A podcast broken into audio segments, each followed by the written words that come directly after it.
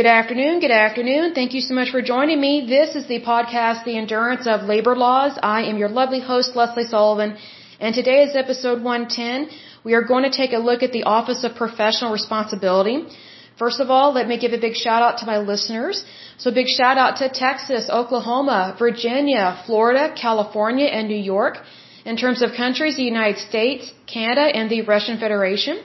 And just so you know, the month of June is National Adopt a Cat Month. So cats are cute. I love them very much. Let's go ahead and get started on this puppy here.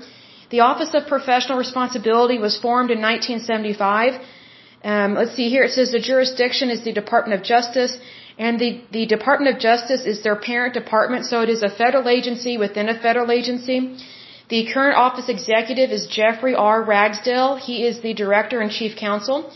It says here the Office of Professional Responsibility, also known as OPR, is part of the United States Department of Justice, responsible for investigating attorneys employed by the DOJ who have been accused of misconduct or crimes in their professional functions.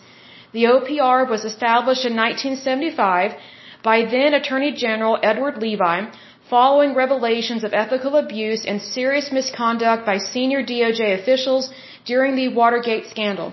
Now, we have not gone over the Watergate scandal, but we will do so later as we learn more about these rules, laws, and regulations.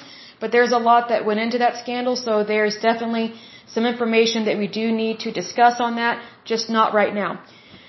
So a little bit uh, information about the OPR. It says OPR's primary mission is to ensure that DOJ attorneys perform their duties in accordance with professional standards.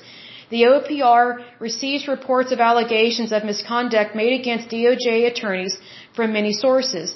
Nearly half of all such allegations are reported to OPR by DOJ sources, such as the attorney involved.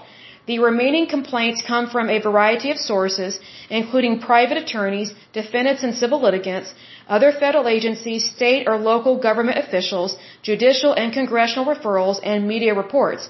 Now I will say this, I hope they don't put a lot of stock in media reports because journalism is not exactly trustworthy right now and hasn't been for the last 10 or 20 years. So I hope that they take that into account that just because a journalist says something doesn't mean it's factual and just because it looks factual doesn't mean that it is.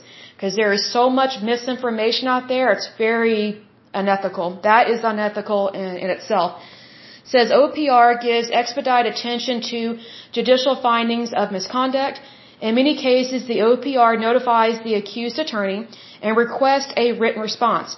Now, what I like about that is that they're giving both sides of the issue or the complaint to speak up and defend themselves. So that's always good to do that because that shows me that they care and they are doing their due diligence to try and figure out was a crime really committed? And if so, what exactly happened? Because that will determine the nature of the outcome with it. So I'm glad that they look into those things and they actually give the accused attorney a, a chance to defend themselves because, you know, we live in the United States. People are innocent until proven guilty. So we need to remember that and keep that at the forefront of our mind. Goes on to say sometimes the OPR also makes on-site investigations the OPR reports the results of the investigation to the component head concerned and to the Office of the Deputy Attorney General. The OPR also advises the complainant and the accused attorney of its conclusion. Now that I think is really good to do because I have found that sometimes when people, whether it is a federal agency or state agency, they don't always let you know the outcome of what they found. So it's always like you're hanging in limbo and you've got this cloud of uncertainty hanging over you, which in that case, I would just pray about it and not worry about it.